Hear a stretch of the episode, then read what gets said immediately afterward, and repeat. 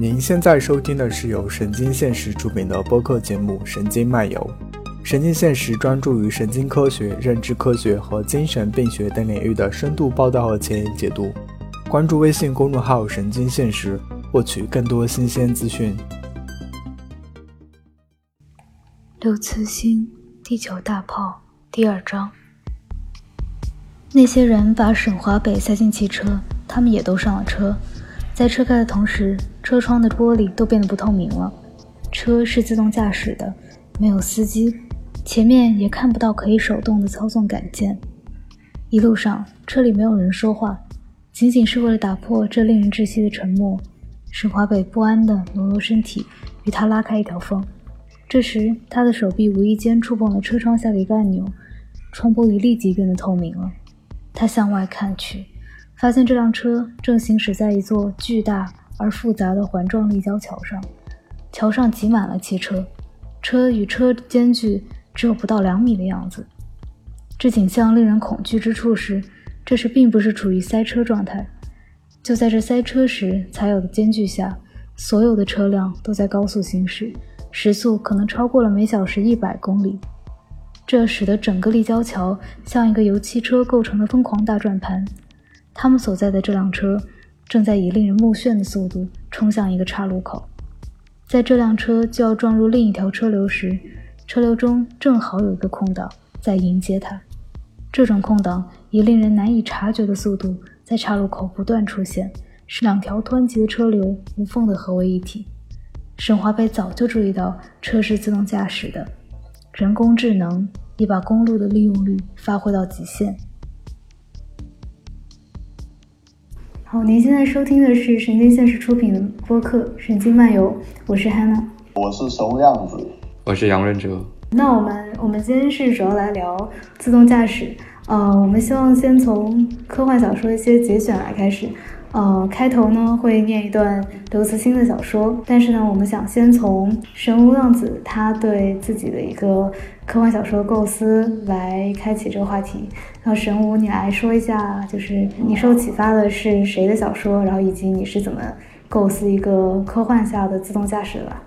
呃，是这样的，其实我之前自己构思的科幻小说的话，是受到了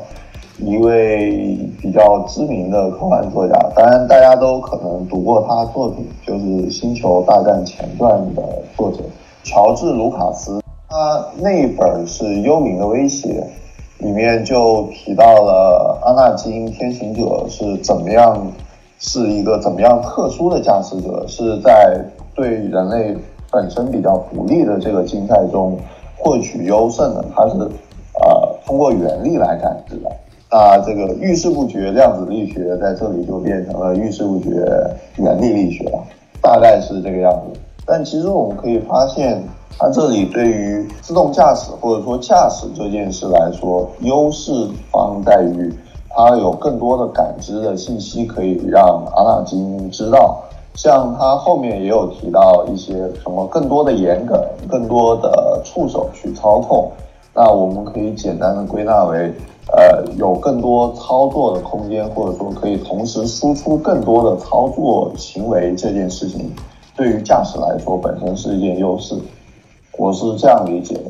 嗯，因为你说这一段对你有启发，那你之前就是在构思自己的科幻小说的时候，是借用了哪一部分的概念呢？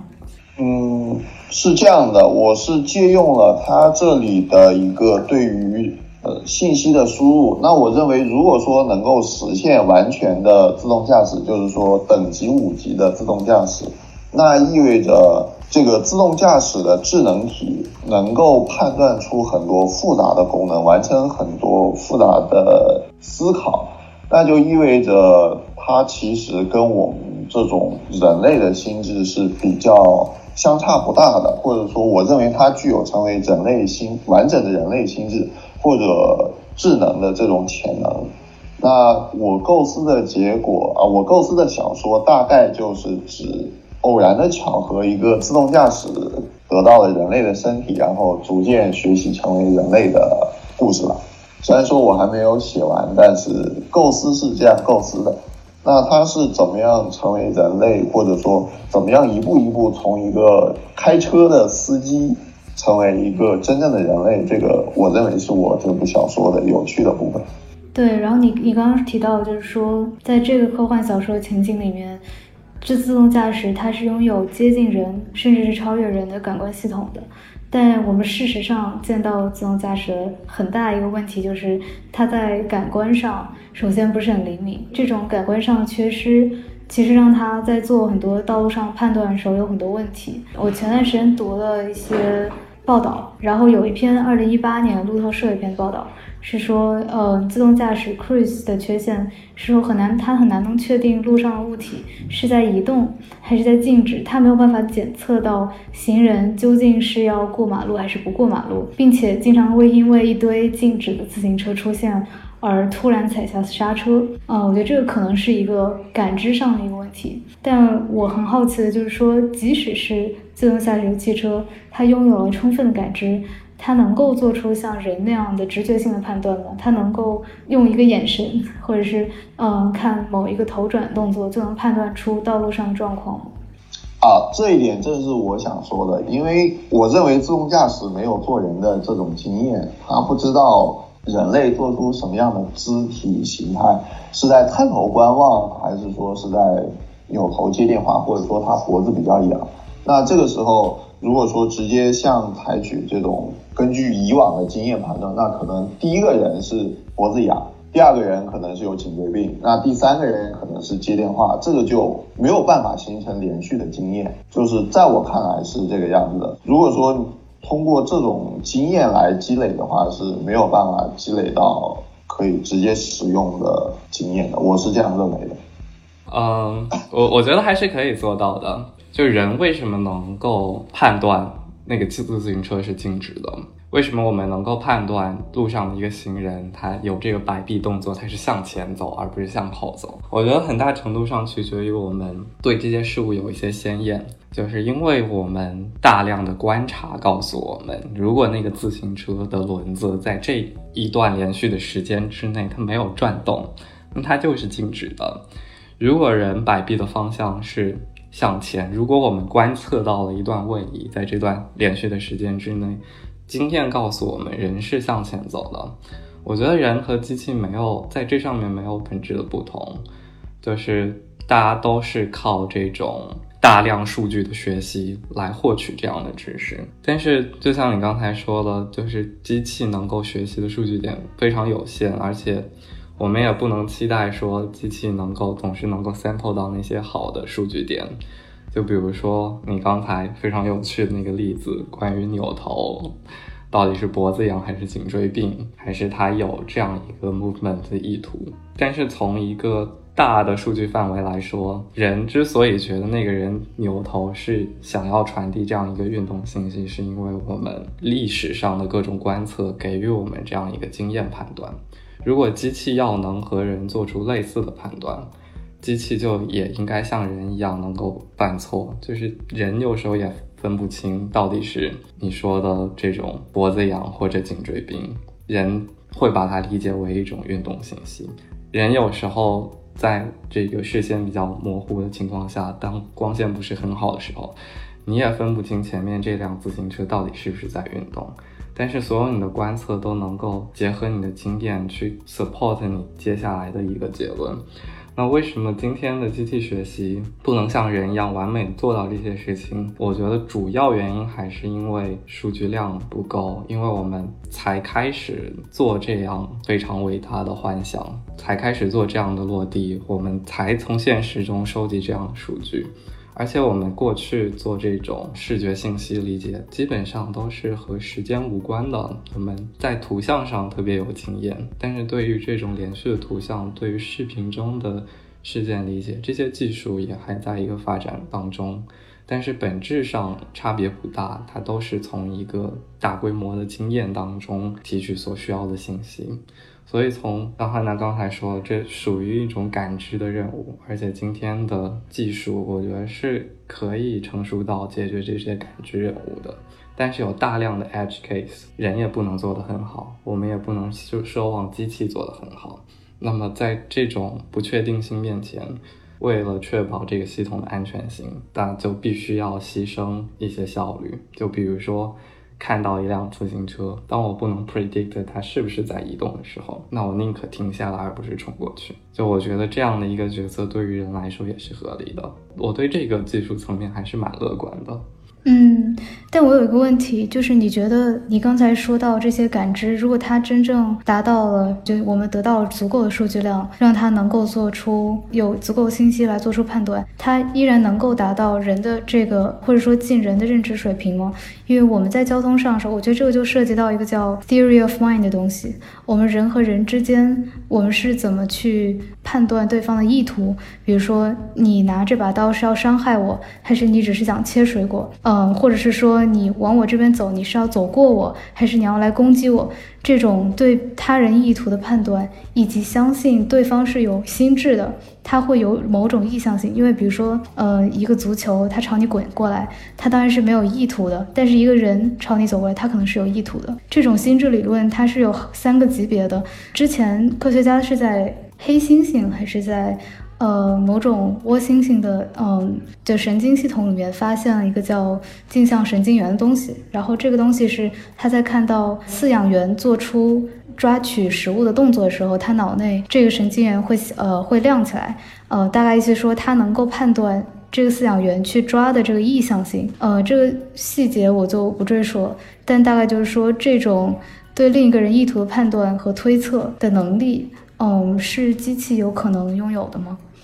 就 theory of mind 这件事情很有意思，而且我觉得它还是有争议的。包括你刚才提到的镜像神经元，其实也有一定的争议性，就是它是否存在，它的作用到底是什么。但是就是要去揣测另一个智能体的意图，然后从而使得我。根据我对对方的揣测，能够做出一个最优的决策。我觉得这是一个非常呃实际的技术问题，不只是自动驾驶当中，也有很多其他的 AI 的应用场景会碰到这样的问题。比如说，呃，你和 Siri 聊天，Siri 也需要判断你的意图是什么，你到底处于一个什么样的场景？你希望尽快结束对话，还是希望尽可能多的获得信息？就是。他把你的这样的一种诉求当做他要优化的一个目标的时候，他就不得不考虑这些信息，或者在一个博弈的场景下，当他的 payoff function，当他的回馈包含了你的行为的时候，他就不得不去思考这些信息。很显然，就这样的一种问题，它不仅仅是在技术层面上非常难解决。我觉得从理论上，它的解决形式是什么？什么是这种问题的最优解，都存在争议。像我们之前聊过的 level K thinking，它其实也是心智理论 theory of mind 的一种形式。就 level K thinking 当中，我需要去揣测，在这个系统中，其他的智能体它想了多少层，因为大家都会想对方是怎么想的。那反过来会用这个知识去揣测。对方如果这么想的话，我应该怎么想？对方怎么想我的？那这个层级就可以这样递归下去。那估算对方想了几层，就变成一件非常重要的事情，而不是说想的层数越多越好。因为在我们之前的那个例子当中，呃，如果只有你一个人报零的话，你可能就离这个平均数偏差非常大。那在一个十字路口，两辆无人驾驶车开过的这个十字路口，他们也要做这样的决策。但是在这种情况下，我觉得，嗯，技术层面上来说，我们是可以绕开这种心智理论的。就为什么我们要去揣测对方？为什么我们不能直接构建一种 communication device？我们让它直接做信息交换？为什么我们不能设计一套规基于规则的 protocol？为什么我们非要在这些非常难的决策问题上面模仿一样做不到非常好的人的行为？我是觉得从就是技术层面，我们是可以绕开这些非常难的问题，但是最终我们是不是能够像人一样去解决这些问题？我并不是就是从今天的我们已经有的东西来看，我觉得还要走非常长的路。但是如果从一个实际的角度出发，尽快的把这些东西商用化，那我觉得完全是可以考虑一些基于规则的其他技术，而不是完全依赖于今天的 AI 技术。那比较起这种个体车辆对路况的判断，你觉得如果把它放到整个就是整个车流的系统当中，也就是说不仅仅是我这辆车在判断，而且我能够得到来自其他的自动驾驶的这些车辆信息，它成为整个自动化的系统的时候，这种判断会更容易吗？就如果只是如果只是说我有 M 个模型，我一辆车相当于是一个大脑一种模型。然后他们从不同角度去感知某一个外部信息，然后做出判断，然后最终这些信息汇总到某一个平台上面。我对这些信息做一个 aggregation，我做一个最终的判断。那我觉得就是从信息的角度出发，我最终决策，因为收集了更多的信息，它可能会更加准确。但其中会涉及到一些另外的，就是包括你怎么去。做这样的协同，它其实并不是一件容易的事情，因为你是一个分布式的系统，就你希望最终的决策落到每一个车身上，它是一致的。就是虽然你能够通过这种方式得到一个更精确的预测，但是你并不能保证。呃，你通过这样一个系统，可以让整个车网络能够协同一致。他们如果其中某辆车因为故障违背了你的这个 synchronize 的整个机制，那你应该怎么去应对这种情况？如果你完全把每辆车的决策依托于这个平台，而如果有辆车失控的话，那你如何去？解决这种鲁棒性的问题，我觉得会有其他的挑战在里面，但是我觉得这是一个好的好的思路，而且今天大家也有也有技术条件去解决这些事情，因为五 G 的到来，很多计算它不需要本地化。就以前当我们通信条件非常受限的时候，我们是需要把很多计算放到每辆自动驾驶的车身上去做的，因为我要对我的路况做实时。实时的这个反应，我要我的决策要有及时性。我希望我接收到的这些信息，我的传感器、我的摄像头收集到的这些信息，能够在本地被非常快的处理，然后传给车辆的控制系统。但是今天，因为我们的通讯成本降低了，就是五 G 可以让这些信息、这些视频信息、这些非常高维大量的数据传到服务器上。然后我们可以在服务器上做统一的计算，再把计算结果通过这个非常快的通讯手段发回到车辆上，所以我们就可以把这种本地计算移到云端。呃，是有条件做你刚才说的这种信息的整合的，就是随着五 G 技术技术的到来，然后这也会节省很多的成本，我们不需要。为每辆车配备非常昂贵的这种计算的芯片，我们只要让它能够就时刻保持非常好的通信能力，然后把所有的计算移到云端，所有的协同移到云端。但同时，协同并不是一个简单的问题，就是它还需要另外的一些机制去保证它们不会出错。关于润泽提到的这个云端计算，就他认为可能是非常复杂，但实际上。我们在生物学或者说是在生物的行为上面可以观察到，统一行动或者说表现出来这种集群的运动，并不需要非常非常复杂的神经元，甚至说有一些鱼群，像沙丁鱼群，呃，生物学家研究它们的行为会发现，它们只不过是跟随左侧或者右侧的鱼，选择更多方向去行动，然后去形成了一个。比较巨大的沙丁鱼群这样的一个群体行为，就是我认为可能不一定要像我们这种嗯完全的以计算机的构架或者说是一个云端的构架统一指挥它，而是说要适时的利用一些行为规则或者说我们车辆之间的行为规范，像有一些道路上的规范，比如说分流还有其他什么的，那其实。更多的情况下，不能偏离我们道路或者说是自动驾驶的使用环境去单独的讨论，这只是一个计算问题。啊，更多的时候，我认为可能要跟道路学，甚至说跟交通规划配合起来。编一个简单的规则，那规则之内就按照这种就简单的去操作就好了。那云端主要负责规则之外的这样一个呃突发情况，这样的话，一方面可以减少这种运力的消耗、算算力的消耗，另外一方面的话，就是效率可能会更高一些，然后不像那种完全交由平平台计算这种，这样我是这样想的。而且之前我看到一个推文啊，这个应该我不太清楚这个到底是谁研究的，就是。蚂蚁的话，在通行过程中表现出来道路利用率是比较高的。是蚂蚁的话，它有一个群体性原则，就是以群体目标导向，就让他们不会过度的去拥挤或者是拥堵，造成拥堵的话，效率肯定会下降。就是他们是有集体目标，那集体目标和跟随左侧或者右侧较多的鱼。这样也应该是属于群体规则的一个部分，就是说，润泽它可能比较偏向技术解释或者技术解决，就算力不够就继续堆算力，然后有即时通讯的话，就有更好的平台去计算这个结果。但实际上反观我们现实生活中。不是特别需要，虽然说人可能驾驶的时候是不是特别完善，甚至可能会犯错，有酒驾或者毒驾、疲劳驾驶，但实际上可能机器并不需要超越我们人的算力非常多，就可以做到这种自动驾驶的表现。我是这样想的。嗯，我觉得你说的非常好。其实我刚才也是这个意思，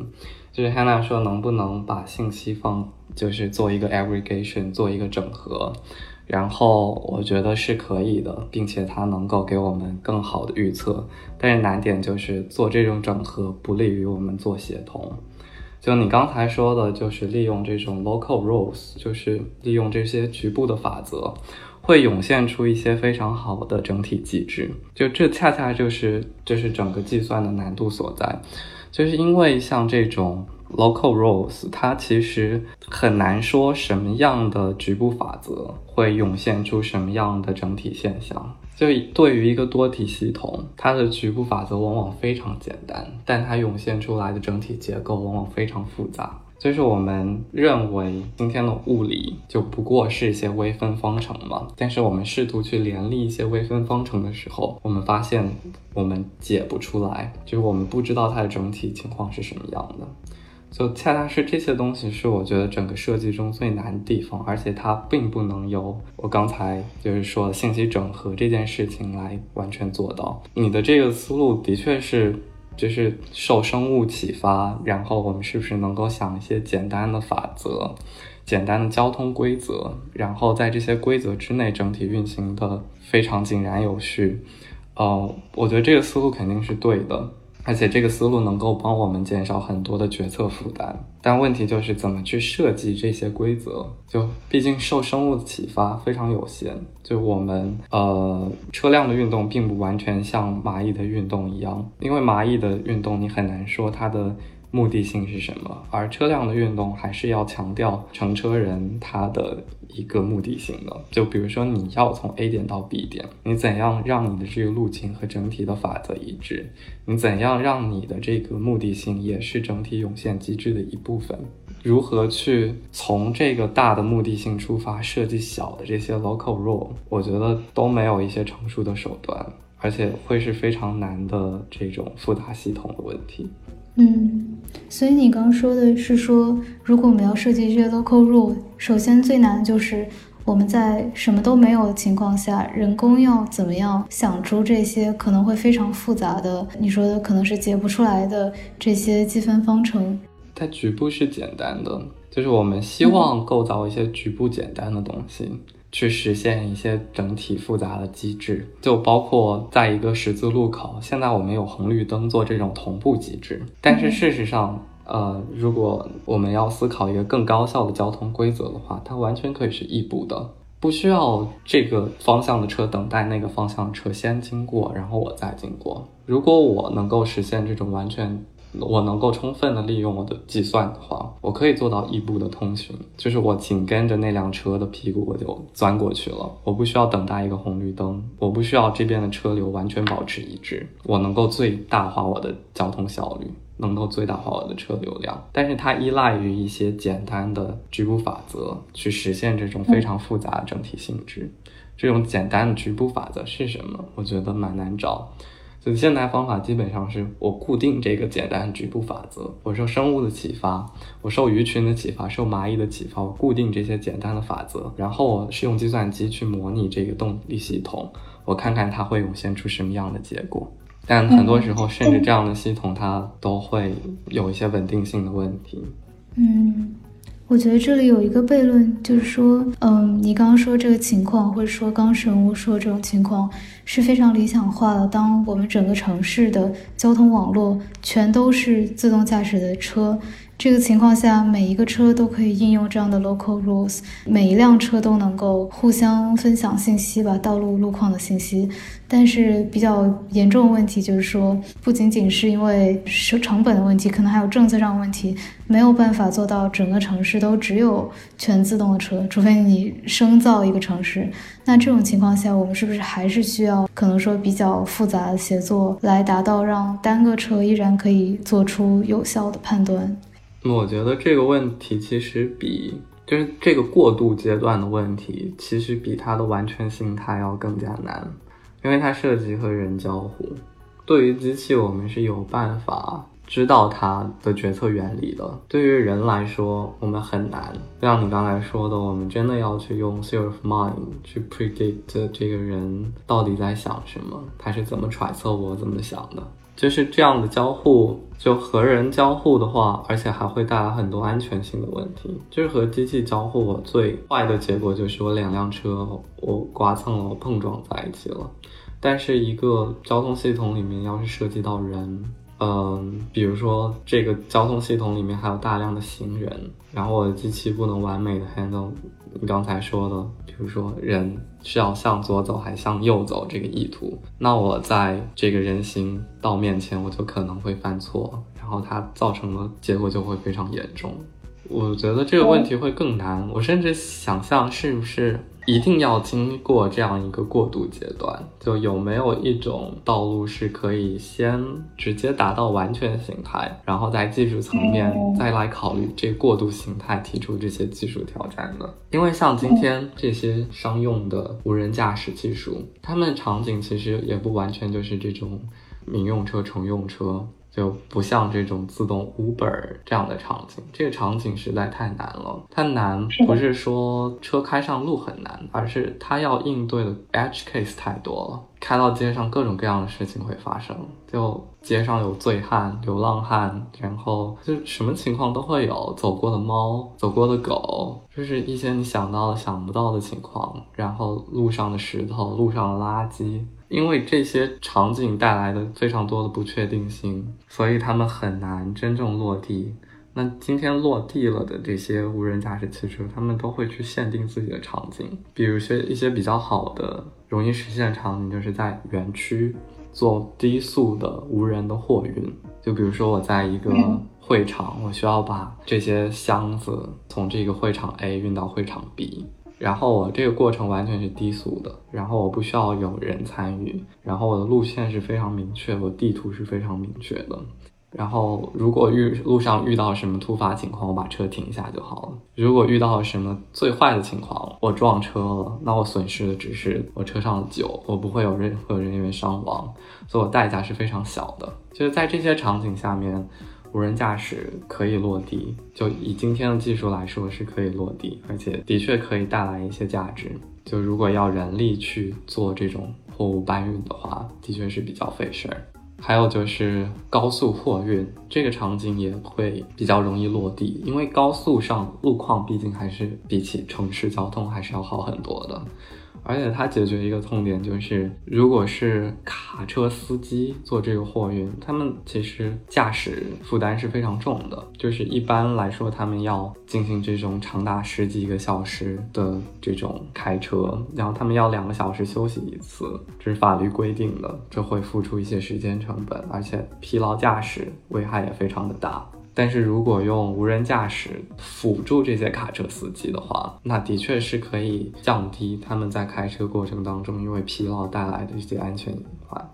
然后，如果用无人驾驶去代替这些卡车司机在高速上的驾驶，我觉得也是没有特别大的问题的。因为就是如果卡车出事儿了，卡车司机不在车上，最多损失了一卡车的货物；但如果卡车司机在身上，你反而会损失一条生命。就是对于卡车司机的雇主来说，肯定是无人驾驶风险更小一些。就在这些场景下，就是他们都在这些比较容易落地的场景之中，会发现他们都没有特别多的 edge case，而且他们呃是不需要人在车上的。但是如果是乘用车，像 Uber 这种，它是需要无人驾驶车载着你去一个什么地方，然后路上出现了交通事故，还要以你的生命为代价，这个就非常难落地。所以我觉得是不是就是先在一个简单的情况下面探索各种完全形态能够探索的事儿，然后再把人移到这个车上做这种自动通行，然后最后再把这个。系统搬到这个更复杂的环境之下，考虑它怎么和人做交互。如果有的车不由机器开，由人开，那怎么办？其实我觉得复杂性需要这样一点点往上堆，而这个中间形态恰恰是我觉得是最复杂的，它似乎挡在了我们通往那个完全形态的道路上。我觉得你说的这种应用场景，就是刚好是就我想提出的，就是说，的确，如果是一旦是有人的场景，我们要面临的困难会大很多。但是相反，类似于在货车司机这个 case 里面，就是很好的。去年十一月左右，加州有一个交通规划师叫卡尔索普吧，叫 Car Carthorpe。然后他是提出了一个构想，就是他是支持呃新城市主义，就是说他希望一个好的城市不是像刘慈欣或者是像王诺诺的科幻小说里面写的那样，车头咬车尾啊，然后车速非常高，没有人容得下来，全是车，然后这种这种逼仄的环境，他认为更好的环境应该是一个。嗯，有很多步行街的，然后空间非常宽阔的这样一个城市环境。而他认为无人驾驶汽车应该应用的场景，就是在在整个城市，就是在城市规划层面开辟一条专门用来给货车的这条道路，就是用来输送城市资源。然后这个方案它好像叫自动化快速交通。嗯，他认为这些货车因为没有人。啊，而且需要的这种自动驾驶技术非常低，它甚至可能 local rules 都用不上多少，它甚至可以就是头头摇尾的这样前行，然后依然可以保持很高效的这个速度。我觉得这个的确是相对来说比较理想的一个方法。嗯，其实我觉得啊，就是这位城市学家他只是提出了一个现阶段我们可以解决或者说有效解决的方案。但其实自动驾驶解决不是说我们的货车有多低效，而是说，嗯，有一些意外，像疲劳驾驶，或者说是一些，呃，驾驶员跟乘客之间发生冲突，然后车祸这种事情，就是它不是说是消灭一些不美好的事情，然后留下另外一些不美好的事情。而是说要把一些由人产生的意外降到最低。像润泽之前提到的，就是货车可能对其他道路影响比较低，或者说可能更安全。但只是相对于司机来说，那如果说我们在现实的道路上，如果不采取这种专用车道的话，那它可能如果说失控或者怎么样，可能会。波及到其他人，因为我之前就有一个爱好啦，也不算爱好，就是看那个小明不背锅这个 UP 主，它里面就有很多这种交通事故，包括超速啦、醉酒啦、呃车辆失控啦，还有其他一些精神病也去开车之类的，还有另外一个是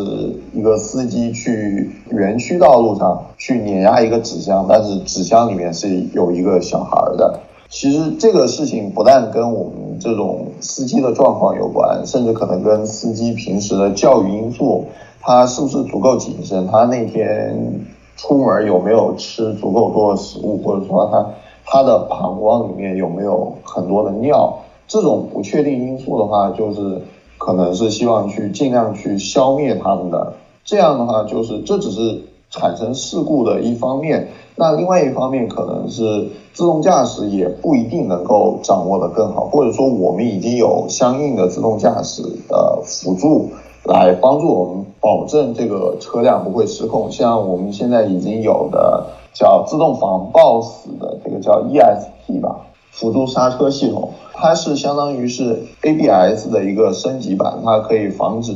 你踩刹车之后出现的这种。打滑，然后摩擦效率非常低，导致你车辆整个制动的效果非常差的这样一个情况。那实际上倒不一定说是真的，我们要一步登天，一步完成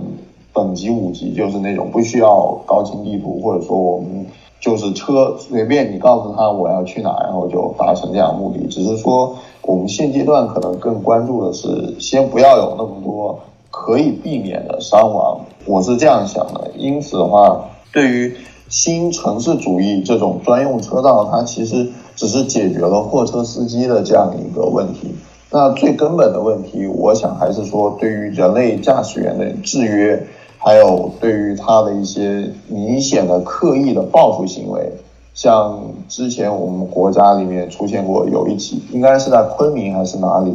他开了 SUV 去冲撞人群，那这样一个明显的这种蓄意谋杀的行为，其实是可以通过机器去制止的，而不是说是我们这个问题要一步登天去啊那种非常非常高效的，其实可能是这这样一方面的考虑吧。还有就是说难点的话，其实包括这种自动驾驶的难点。也不一定说是要完全解决才能上路，而且据我所知啊，这个自动驾驶的话，如果说你不去上路去累积它的就深度学习，如果说你不去累积它的样本，你不让它去学习的话，它可能在它出错或者说真正遇到这种状况之前，你都不知道它是怎么样去判断的，像。之前国内很多媒体好像都有报道，说是 Uber 的自动驾驶，还有其他一些自动驾驶，它没有办法应对车辆质量问题产生的失控，比如说车辆突然爆胎或者其他什么样，就是因为它的样本是有问题的。那这个情况可能真的需要去模拟测试，或者说与实际的这种实际实验相结合了。嗯嗯，刚才。就是提到这个可靠性的问题嘛，就是一方面是样本量的事情，还有一方面其实和样本量无关。我觉得是这种，比如说用深度学习技术做图像处理，它本身的一些内在的问题，就无论你学习的数据集量有多大，它可能都有这个问题。就现在我们有个比较火的领域叫做 adversarial attack，就是。不知道你们有没有听过，比如说一只猫的图片，原来神经网络可以非常好的分辨识别它，这是一只猫，然后只在这个图片上改变一个 pixel，改变一个像素，我就可以让这个呃深度学习的模型 fail，让它。预测这是别的模型，就是深度学习做的事情，其实就是在这个高维空间中，我画一条 decision boundary，画一个我的决策边界。那只需要就是我清楚我的这个数据点在这个决策边界的哪一侧，然后我施加一个小的扰动，我就能够让它越过这个决策边界，变成一个另外的事物。就一个模型。它参数越高，自由度越高，这种事情越有可能发生。而就是如果我们真的要用深度学习做我们这种自动驾驶车辆的视觉系统的话，首先这个安全性就和呃就就变得非常重要。这就像就是任何计算机系统它都有潜在被病毒攻击的危险一样，就是让这两辆车载着我们在路上开，遇到了一个 stop sign 或者遇到了一个红绿灯。但是有恶意的人改变了这红绿灯的某一个细节，使得对于人来说我能够成功的认知，但是对于机器来说我做出了一个完全相反的决策，那这是非常危险的。但是从理论层面上面，我们并没有特别好的去去填补这个缺陷的方法。就如果我是用深度学习、用神经网络去做我这样的视觉系统，那所以规则还是非常重要的，就是它。我们不能完全依赖这种黑箱这种深度学习技术，我们是需要就是雇佣大量程序员去写各种各样死的规则，去做这种 if else 的判断。就甚至我们是需要一些 human in the loop，需要人参与到这个决策过程当中。从现有的技术来看，就我觉得自动驾驶虽然说是自动，其实如果让它可靠的话，还是需要大量人力堆在背后。一开始数据如何收集，它需要一个买了昂贵保险的这个试驾员坐在副驾的位置上，让无人驾驶车带着它兜圈。数据都是这样积累起来了。我觉得在任何人工成功的人工智能背后，都是大量的人力、大量的数据标注员，这种无人驾驶车副驾上的体验员，然后包括后面就是无数的程序员。大家期待的这个无人驾驶，其实都是都是人力的一个结晶。那为什么就是我在这边看到那个新闻，耗子开车？始终我还是不太理解，如果说一个非常简单的事情，就是对老鼠来说，老鼠都会开车了，那为什么机器学习还需要这么复杂呢？可以介绍一下耗子开车吗？呃，是这样的，这个我也是看推文了，是。在中国科普还有其他一些公众号上都有刊登过，是今年十一月份新发出来的文章。它是通过一个封闭式的训练，然后耗子它有一个相对于耗子的身体适配过的一个简单的电动车，然后它大概是四个小时就学会开车了。虽然说。嗯，有一部分的耗子不是特别出色，但是他提到有两只大鼠很出色，学会了在开车前呃大约一米多的距离，而且路径并不是直线，而且他训练这个耗子去通过驾驶获取食物，完成一定的目标，所以就非常有趣。那我觉得今天的 AI 技术完成的会比耗子好呀。在这种模拟环境下，我们的 robot 能做各种各样的事情，不只是开车，我们还可以。就如果你看过那些无人机的例子，我们可以让它实现各种各样运动员算法，然后通过强化学习，我可以让它实现更复杂的目标。就我不觉得这只耗子战胜了今天的 AI 技术，但无人驾驶肯定是比耗子开车更难的一件事情。毕竟这个耗子无法把车开上正常道路。如果有一辆无人驾驶汽车能够通过老鼠的控制，达到我们满意的这个境界，我觉得这是一件非常神奇的事情。就从某种程度上说明了开车需要的智慧程度只需要耗子这么高。那我们现在来假设，这个刘慈欣还有王栋栋他们在自己的小说里写的，嗯，这种全自动化的道路真正实行了，你们觉得这样的情形会是什么样的？那个时候，除了在机器学习，假设这个难关已经被克服了，接下来可能还会遇到什么其他要补充的问题吗？其实我想到一个，就是说像天气上的问题，嗯，可能是因为如果是在国内的话。国内南方的话，可能就是没有太多遇到过哦，可能也会有哎，就是可能会洪水啊这样的问题。但是就是说北方或者说像北美这边的话，就会有类似于大雪覆盖路面这样的问题。这些会对汽车辆判断形成很大的影响吗？还是说这些可能是更多是硬件上的，你的雷达够不够好，你的传感器够不够好的问题？呃，我觉得如果是在一个科幻小说的语境下面，我觉得这些是是一些技术问题。然后技术问题，我们假设它总有办法被解决。比如说这种气象问题，大不了就是雨天我我不开车，恶劣天气我不开车。如果外面在龙卷风，我为什么要开车出去？我为什么要和自然作对？就是我觉得就算。技术达到了一个非常高的水平，外面再刮龙卷风，我们也能开车出去。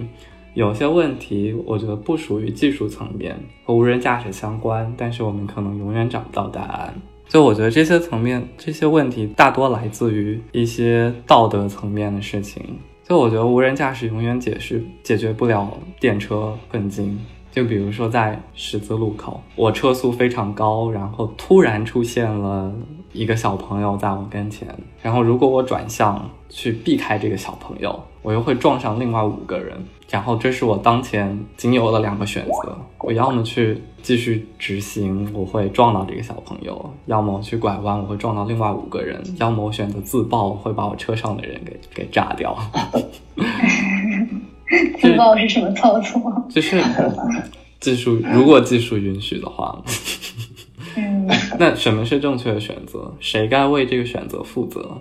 就是这些道德层面的问题。就我觉得，不管技术发展多高，都很难解决，因为这是人必须要亲自解决的一件事儿，它不能依托于任何技术替我们做这个决定。这个是相当超纲的问题，对，就现在的说法，就电车难题。先别说这个难题是真的，就是很久之前哲学家在想问题，还有就是路面上的状况会比简单的左边是一个人，右边是十个人这种情况复杂的多，呃，也比所谓左边是一个有钱人，右边是一个穷人这种要复杂多。当然你也不可能瞬间判断这个问题，但是就是说，正因为是因为有希望实现自动驾驶这个情况下。我们原先人可能想破脑袋也想不出来的，或者是可能在直觉那一刻就做出以后，就是能够做抉择这种问题，现在需要用一个死的算法或者相对死的算法吧，来把这件事儿完成，肯定会有非常多的辩论。我觉得这件事儿是非常，就的确是非常难解决的。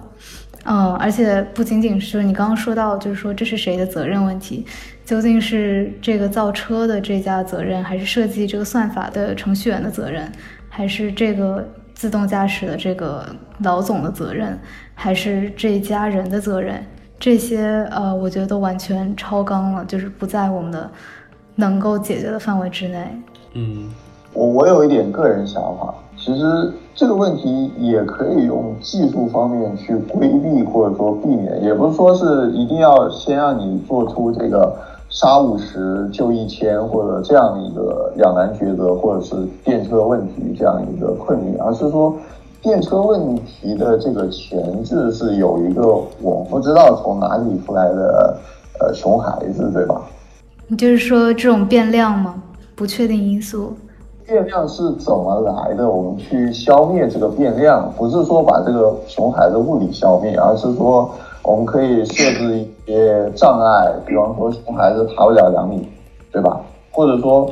不用设置障碍，我们去放置一些摄像头，或者说不是说是置于车辆本身的摄像头，因为车辆运动的时候也会有视野局限，也会有盲区，它是置于街区或者是其他一些地方。那如果说有熊孩子翻越了两米的这个围墙，假设啊，翻越两米围墙之后，那车上的所有或者说道路上所有车辆都会得到这个警示消息，就有一个熊孩子出现在道路接口，不要自爆，也不要去撞别人，他把车速慢下来了。那这个情况实际上就是对信息的一个汇总，或者说是从不知道从远处的信息的一个。处理结果，那这个我相信，如果说，呃，有什么比人类更适合这种的话，那肯定是计算机更适合处理这种两公里外有一个熊孩子翻越栏杆，请适当减速，这样更适合了。所以说，可能机器或者说自动驾驶更适合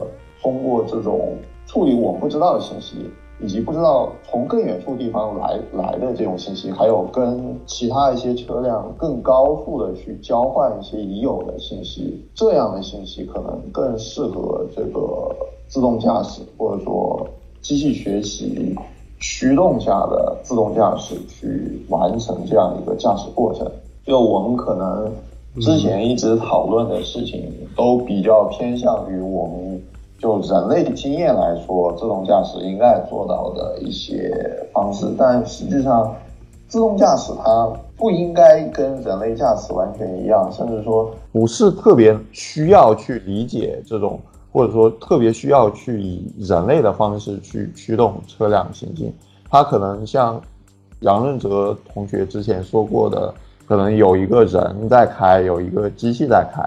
但是机器在开的车，我们假定它是完全已知信息的。人的话，我们假定这车上有一个机器的副驾驶，他知道这个人他踩油门的角度，也知道这个车辆给油给了多少，甚至说我们可以利用一些已经成熟的技术，像奥迪这辆车企的话，它有一个比较比较高端的叫做自适应巡航这样一个功能。他说在六十公里以下的这个时速。呃，驾驶员可以完全抛弃这个方向盘，也不需要保持注意力。那这样的一个技术用来监控这个人踩多大油门，或者说这个机器给多大出力，甚至说电动机，像那个特斯拉这种纯电动的跑车给出多大速度来讲，是完全没有问题的。甚至驾驶员自己都不会意识到自己的操控车辆这个行为。是被优化或者说是被计算过的，因为我们现在都知道嘛，有很多汽车都是全自动挡，而且它的电控的油喷是控制它不会熄火，也不会说是有很高转速，甚至说有那个自动辅助的转弯和防抱死系统这种辅助转弯的各种各样的辅助，但是我们并没有察觉到啊，这个车辆不受我控制，所以说。这个也不完全说是一定要通过算法怎么样怎么样去优化它，而是说可能更多的情况下是偏向呃实际，甚至说可能要跟道路设计还有道路的交通标识牌去联合起来做这样一个事情的。毕竟我们不是生活在真空中嘛，那。怎么样去设计？怎么样去协同？甚至说怎么样跟我们这些技术层面上的驾驶规则与道路设计方面相结合？我认为，就据我所知，是我没有了解到有很多车企在做这个事情。最多的是怎么样去让自动驾驶的车辆去学习路边的标识是怎么样，就只是简单的这一个步骤。所以说，这个道德层面问题不一定有解决方案。但是技术层面上可以把道德层面的这个问题消灭于萌芽之前，就不要有熊孩子出现在道路上，或者说知道熊孩子什么时候出现，这样是最好的，也不至于说是一定要让某个人撞了车之后他就一定要背负责任，那很有可能就不关这个驾驶员的事情，也不关这个车辆制造厂商的事情，就怪那个父母他没有看好这个熊孩子，因为熊孩子是限制行为能力人嘛。那我就是这个观点。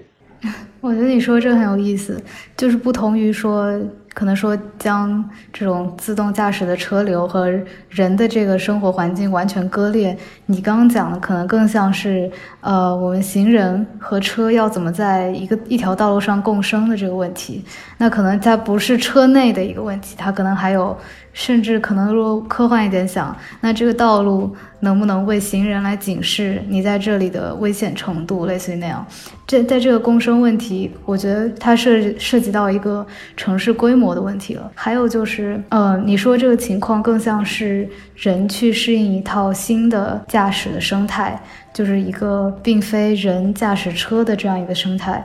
这个不仅是在你刚才说的车和车，就是。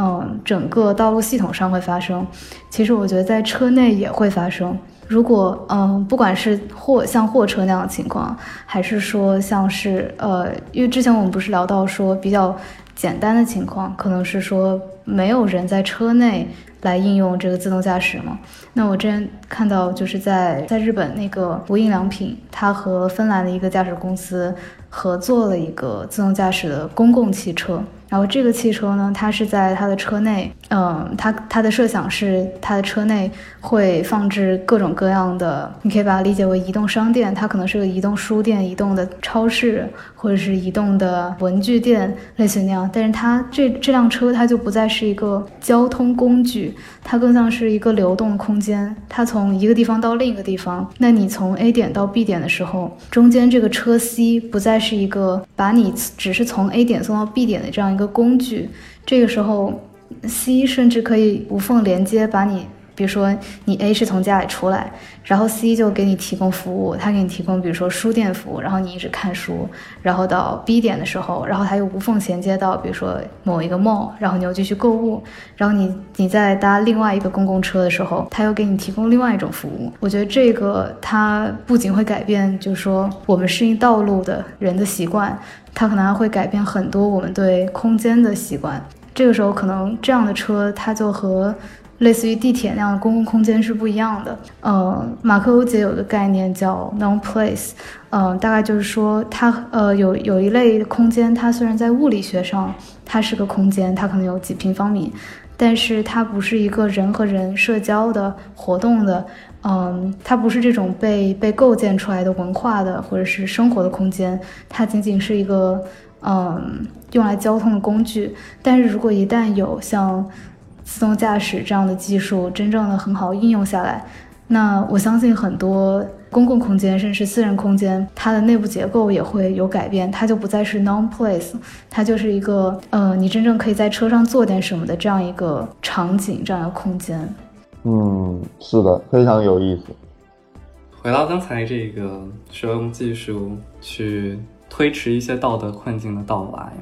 我觉得这是一个很有意思的现象，就是我们似乎可以用技术去避免很多情况的发生，我们似乎可以构建一个非常完美的空间，就是用技术去排除一些现实困难的出现。但事实上，我总觉得，当我们在使用技术去完美化一些事情的时候，那些技术之外的东西总会就是更加赤裸裸的呈现在这个世界里面。就如果你要做道德决策，如果机器可以代替你做这样的道德决策，那你始终要面对的就是，就是这个决策到底是怎么做下的。就过去你可能是因为个人的偏好，你完成了你刚才的那个道德困境，但今天如果交给自动驾驶汽车去做，就是不管你是在一个怎样的环境当中，你总会遇到这样的问题。就一个简单例子，就是路权。你在这个城市中，一切都是完美规划，车辆有车辆的路权，但是是不是身份更高的人，他拥有更高的路权呢？他是不是就可以更高的时速开在路上呢？在你们当你们在一个十字路口相遇的时候，他是不是拥有优先开过的权利呢？就是这些事情，因为技术使得它可能了，使得你无法改变了。它就变得更加的赤裸，就是一些道德上的问题，一些关乎人性的问题，它就会摆在你这个完美的空间里面。我觉得技术上构造一个乌托邦，就是大家的想象，我觉得从古至今就没有断过。但是大家在审视这样一个世界的时候，就是会会想到很多人性层面不可解决的问题，因为技术层面不需要忧虑了，那些东西就变得特别的刺眼。嗯。我觉得是的。润格是不是想说，之前在美国遇到那些总统啊，或者说是州长啊，然后会封路，然后就很不开心？因为我我还没有遇到过这种，呃，非常有权势的人，然后封路，然后我过不去的情况，可能是我住的比较偏吧。嗯，我只是只是说想象这样一个场景，毕竟路权是一个真实要解决的问题。是的，是的。然后包括就背后这个资本怎么作用于这个制度的设计，这些都是在技术之外的。但是真的当这个完美的技术世界实现的时候，那我们就只剩下这些问题了。当大家的注意力移到这些问题上的时候，才发现我们对这些东西的设计实在是太少了，以至于有很多非合理的东西在里面。嗯，所以是不是是不是存在某一种科幻？它并非是技术上的幻想，而是一种人性上的幻想。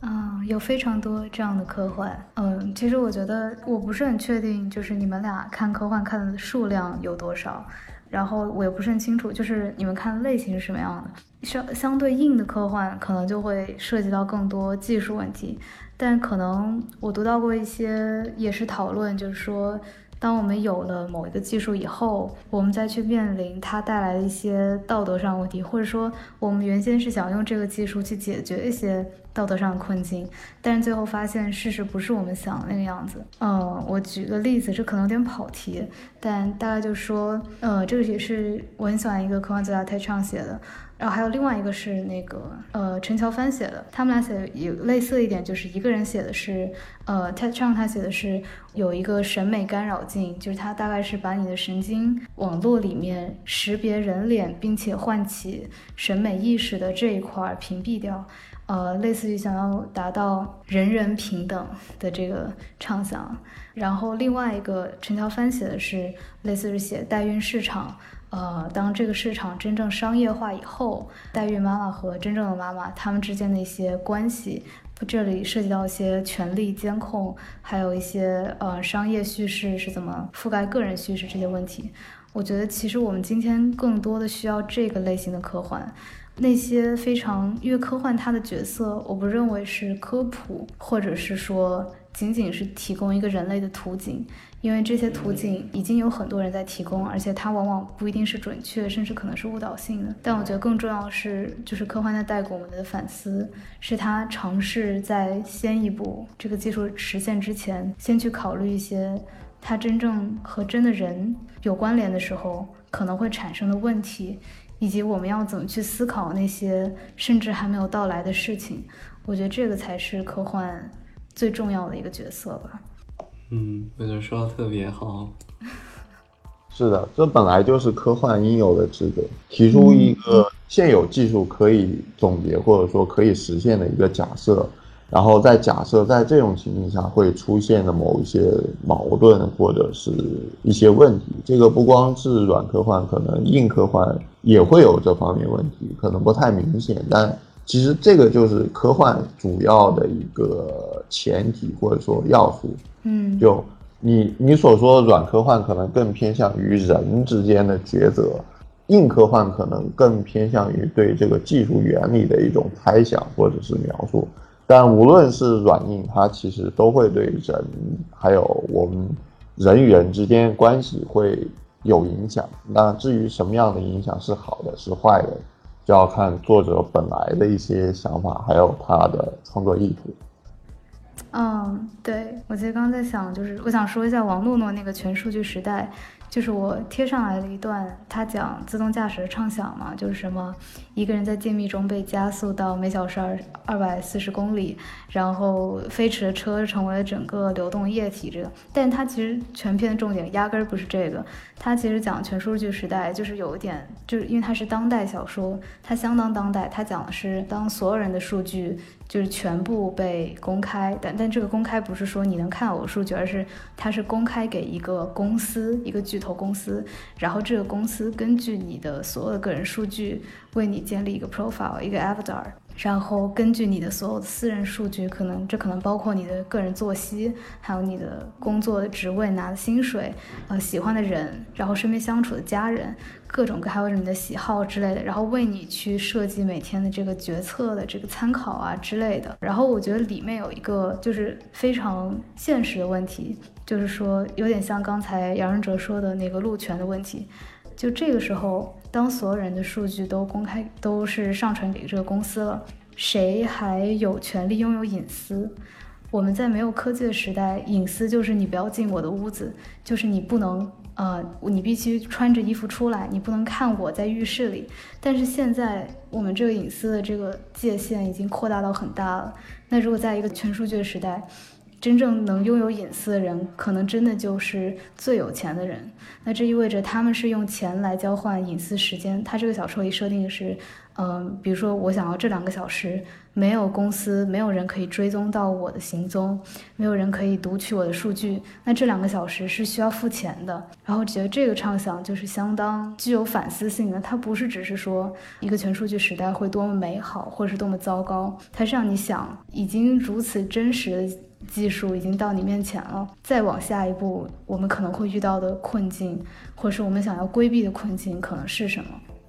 这个我认为是相当困难的，因为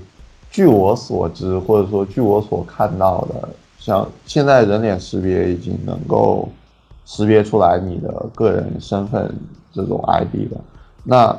联系到 ID 的话，那实际上。民警就可以查询到你的相关的一些信息了。嗯，条件已经成熟。当然，查询的这个组织它不是一个公司或者说一个完整的群体，它是相当于说我们国家组织的一部分嘛。那这个前提就扯远了，就扯到这种社会与人之间的关系，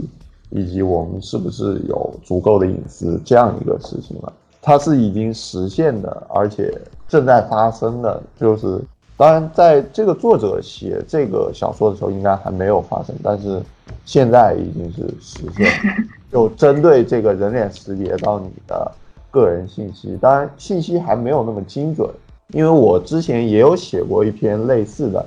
是一个工作在相当于特斯拉的这种保险企业里面的一个员工，然后他购买了一款智能马桶。嗯，智能马桶它会收集，它表面上广告语是宣传说是会警示你的健康问题，那实质上它暴露了这名员工怀有身孕的这样一个事实，通过检测他尿液里面的雌性激素的变动，然后发现了这名员工怀有。身孕，然后他就这个企业就以种种理由把这名员工开除了。那实际上这个信息的话，就牵扯到一个问题：你使用的这个智能设备，其实信息它会透露给你不知道是什么人。这个信息可能做出来这种决策，又会导致你受到实质上的利益损害。这个是我们没有办法规避的技术进步带来的恶果。我觉得隐私隐私不是一个技术问题吗？我觉得隐私应该是一种技术问题，就像就是刚才说什么人脸识别，我们有数据库，然后警方能够用这个数据库去匹配人，然后很多网站我们有这样的个性化推荐，它收集了历史数据，你的历史浏览数据为你做个性化推荐，但是。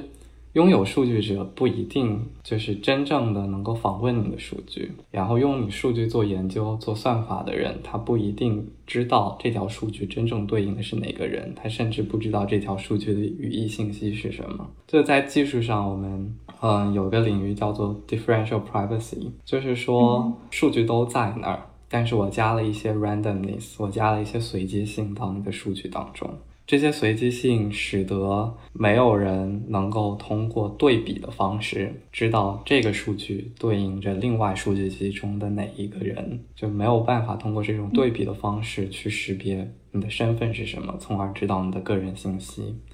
但是这个随机性又保证了我的一些呃下游的算法，我的机器学习算法，我的其他的推荐系统的算法能够。还是精确的做出预测，它们的功能并不会因此受限。就是在技术上，我们是可以做到这件事情，就是最大化隐私保护，同时使得现有的这些机器学习的功能呃充分发挥。我觉得这这两者是可以同时实现的。嗯，我觉得你说这个就是说，的确技术可以解决很多我们目前遇到的隐私问题，但我觉得这里面有个很重要就是信任的问题。就是你对于那些没有始终没有办法理解技术细节的民众，他们不信任你，这是一个问题。还有就是你说，比如说我们如果有 differential 的 privacy，呃，事实上我们是可以做到安全的，但是同样的事情就是。漏洞一定会有，比如说同样是标准考试，我都保证卷子上我看不到你的名字，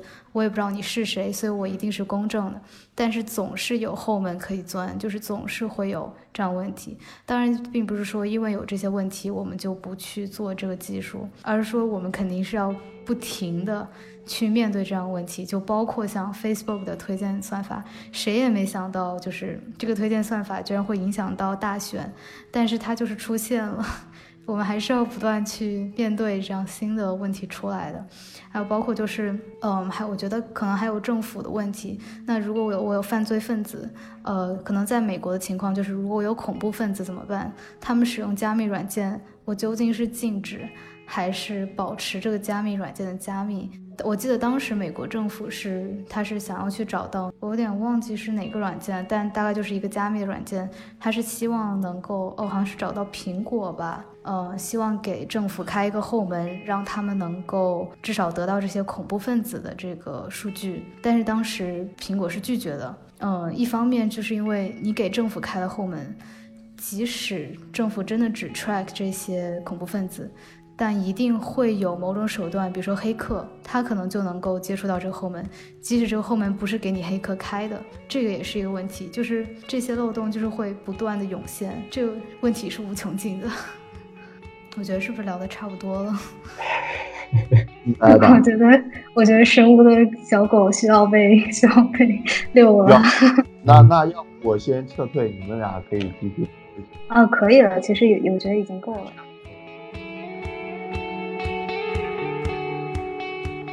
您刚刚收听的是神经现实旗下的播客节目《神经漫游》，神经漫游意在漫游神经与认知科学之领域，揭示认知表象与内里之趣味，由此连接业余与大众之智慧。我们强烈推荐您使用泛用型播客客户端收听我们的节目，这是第一时间听到节目并得到完整资料的最佳方法。搜索“神经漫游”，你也可以在网易云音乐、喜马拉雅、哔哩哔哩、h FM 和 Spotify 等平台找到我们。